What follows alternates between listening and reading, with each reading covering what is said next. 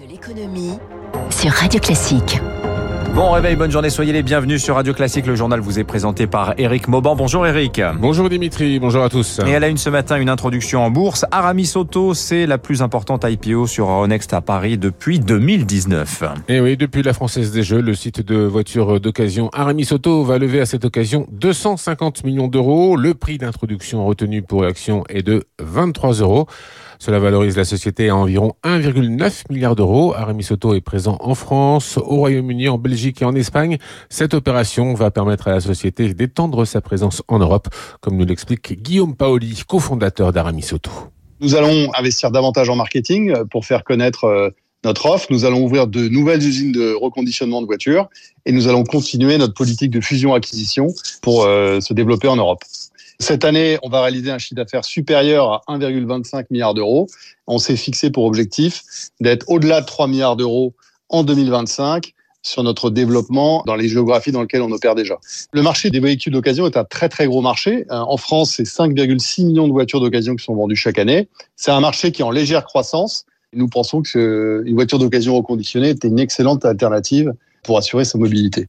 Euh, Guillaume Paoli, cofondateur d'Aramis Auto, notez que Stellantis, qui possède 70% d'Aramis, conservera une participation majoritaire après l'introduction en bourse, tandis que les deux cofondateurs resteront des actionnaires de référence et continueront à diriger le groupe.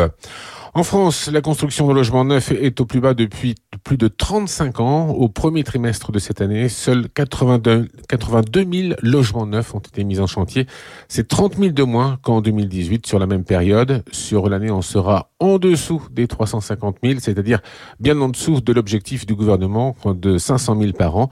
Cette pénurie s'est accentuée durant la pandémie avec euh, l'arrêt des chantiers, les confinements. Mais attention, la crise n'est pas la seule raison de cette disette. Eric Koch. Si le nombre de nouveaux chantiers se réduit à peau de chagrin, c'est simplement parce qu'ils n'ont pas obtenu d'autorisation, comme l'explique Olivier Saleron, président de la Fédération française du bâtiment. À cause du Covid, les permis de construire ont chuté d'une façon catastrophique, à moins de 35% sur l'année 2020, euh, donc pas de construction. Cela risque de ne pas s'améliorer cette année. Avec la vague verte des municipales, nombre d'élus refusent d'accorder le précieux sésame pour limiter l'artificialisation des terres et répondre à la volonté de verdisation urbaine de leurs électeurs incompréhensible pour Olivier Saleron. Moins de logements, euh, donc les prix montent. Le problème, c'est que ceux qui n'ont pas de logement, ce sont les modestes et les plus modestes, et en fait, c'est eux qui trinquent, et donc c'est dramatique. Le secteur craint également un cataclysme social. Pas de chantier, c'est aussi des carnets de commandes vides et des entreprises fragilisées, alerte Philippe Mazet, délégué général d'entreprise générale de France, BTP. On voit arriver pour 2022 des pertes de dizaines de milliers d'emplois. J'espère que ça ne sera pas plusieurs centaines. On est tous inquiets. Pour éviter ce scénario noir, et trouver des solutions pour concilier relance de la construction neuve et objectifs écologiques, le gouvernement a mis en place une commission composée d'élus et de professionnels qui doit rendre son rapport en juillet. La commission présidée par euh, François Rebsamen, le président de Dijon Métropole, dont la tâche s'annonce délicate.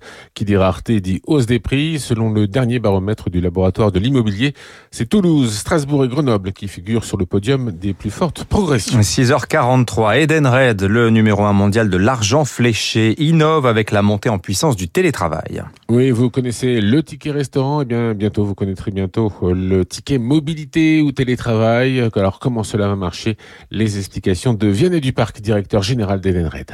Il y a une vraie prise de conscience qu'il faut accompagner le changement de comportement. Notre objectif, c'est de simplifier la vie de nos clients en leur donnant un moyen de s'assurer que les fonds qu'ils donnent à leurs employés seront bien utilisés. Alors en fait, c'est une plateforme de e-commerce qui est mise à disposition des employés de nos clients sur lesquels ils peuvent acheter tous les biens d'équipement pour télétravailler depuis chez eux. L'équipement informatique, euh, du mobilier, euh, qui peuvent être commandés en quelques clics sur la plateforme et qui seront livrés directement chez l'employé. Donc il y a vraiment zéro administratif, zéro logistique pour nos clients. Voilà, simple et pratique, une entreprise pourra allouer jusqu'à 500 euros par an à ses salariés pour privilégier le vélo électrique, la trottinette, les transports en commun ou encore le covoiturage. Pour euh, s'équiper pour du télétravail, eh bien, ce sera 550 euros par an. En bref, l'accord historique annoncé lors du G7 sur un impôt minimum peine à se mettre en place. L'Irlande, Chypre, la Hongrie et la Pologne traînent des pieds.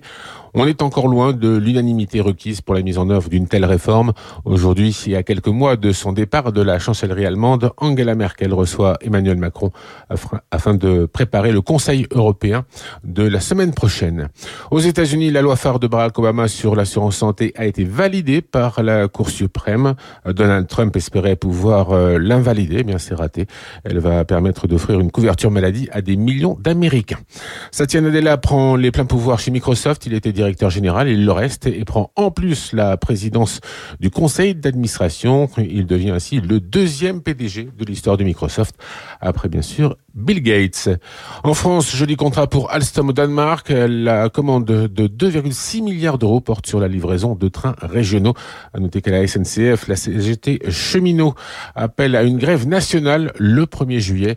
La fin de la trêve sanitaire relance la bataille d'influence entre les syndicats dits réformistes et les plus radicaux.